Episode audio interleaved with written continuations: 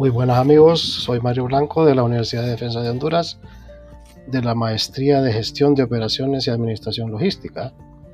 El día de hoy en la materia de procesos logísticos de comercio internacional y según el Manual de Gestión Logística Comercial de Juan Miguel Gómez Aparicio, resumiremos lo que es el capítulo número 7, que se refiere a lo que es costes logísticos.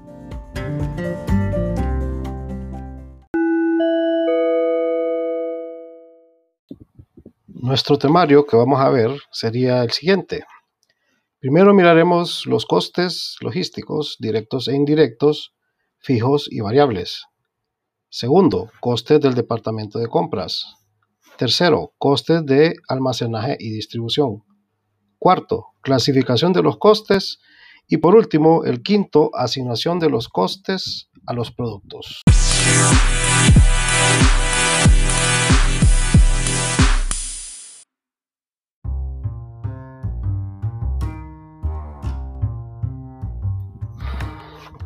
Coste logístico se refiere a los costos de distribución más los costos de aprovisionamiento, en donde el coste de aprovisionamiento se refiere a los costes de compras y almacenamiento.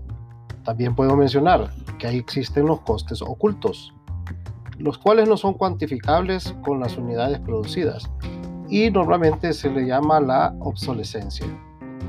El coste de compra es el precio unitario por el número o cantidad de productos que se producen. A esto también se le puede mencionar que incluye sueldos y salarios, comunicaciones y la amortización. El coste de almacenamiento se refiere a, todo lo que es el espacio, instalación, manipulación, suministros ocultos y salarios relacionados con el almacenamiento. El coste de distribución que es igual al transporte utilizado, la distribución y el salario del personal que es el manipulador de todos los equipos. Estos son los principales ejemplos o eh, ejemplos de costes, aunque pueden existir más. También es necesario diferenciar algunos conceptos, como decir, la inversión, que es la adquisición de bienes para la producción, el coste, que es el consumo de factores productivos en la parte monetaria. El gasto, que es el sacrificio para el desarrollo de la actividad empresarial y se recupera normalmente con la venta. El pago, que es la salida de los recursos monetarios, ya sea en efectivo o por otro medio.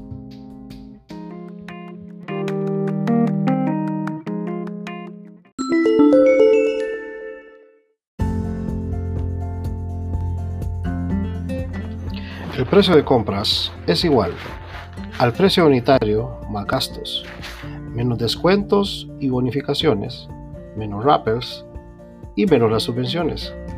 Un rapper es el descuento por volumen de compras que se da en una sola compra o en una compra en un periodo determinado.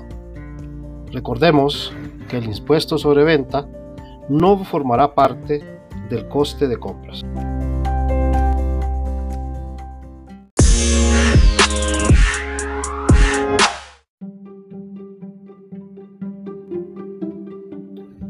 Costes de almacenaje y distribución. En primer lugar veremos el espacio, el cual está comprendido por la cuota de arrendamiento o la cuota de amortización, el financiamiento por intereses, la reparación y conservación, el seguro y el impuesto de bienes inmuebles. También tenemos lo que es la amortización, que esta se da a los equipos y medios de manipulación. Están los costes financieros, que son los intereses por el equipo adquirido por medio de préstamos. En las comunicaciones se refiere al gasto que se tiene por emitir y recibir pedidos vía teléfono o vía fax. En la manipulación, que está comprendida por sueldos y salarios, reparaciones y conservación de los equipos como ser montacargas y elevadores. Seguidamente tenemos la distribución. En la distribución también incluye alquileres o amortización, intereses por financiamiento, reparación y conservación. El transporte. El transporte estará comprendido por amortización, financiación, seguros, costes fiscales, mantenimiento, reparación, personal de conducción, dietas, combustible y neumáticos. La amortización es la distribución en el tiempo del valor de un bien como consecuencia de la depreciación.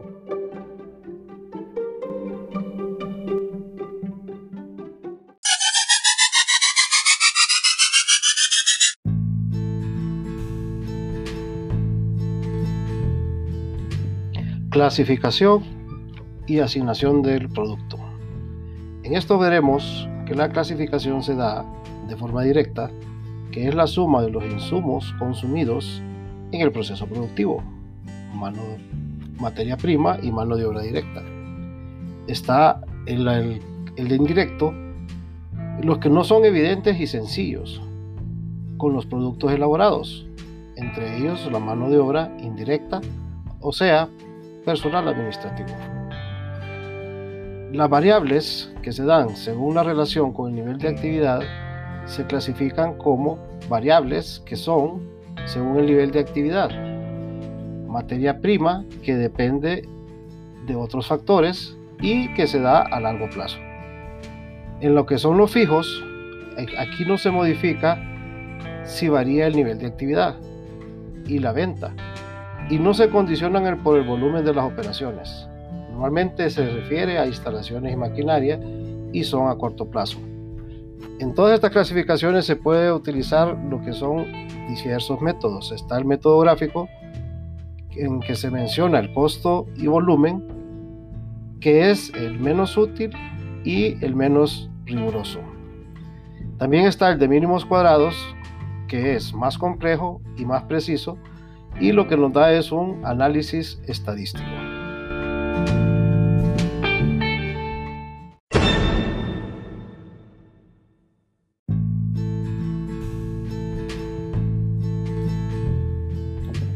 Como último punto veremos lo que es la asignación de costes a los productos.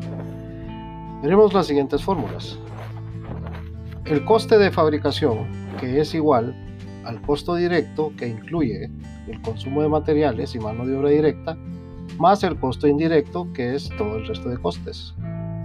Luego, el coste de fabricación más la existencia inicial de producto en curso menos la existencia de final de producto en curso nos va a dar lo que es el costo de producción terminada.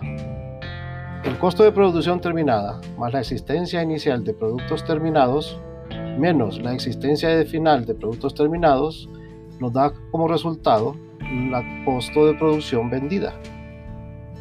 Si a las ventas nestas le restamos el costo de la producción vendida, el resultado será el margen industrial bruto.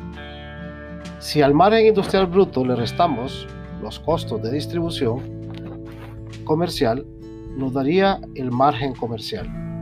Y si al margen comercial le restamos todos los costos de administración, tendremos como resultado final el resultado analítico del proceso. Es así podemos ver, como podemos ver, cómo este capítulo nos da una idea general de todos los costes logísticos en que se incurre en el proceso de la producción.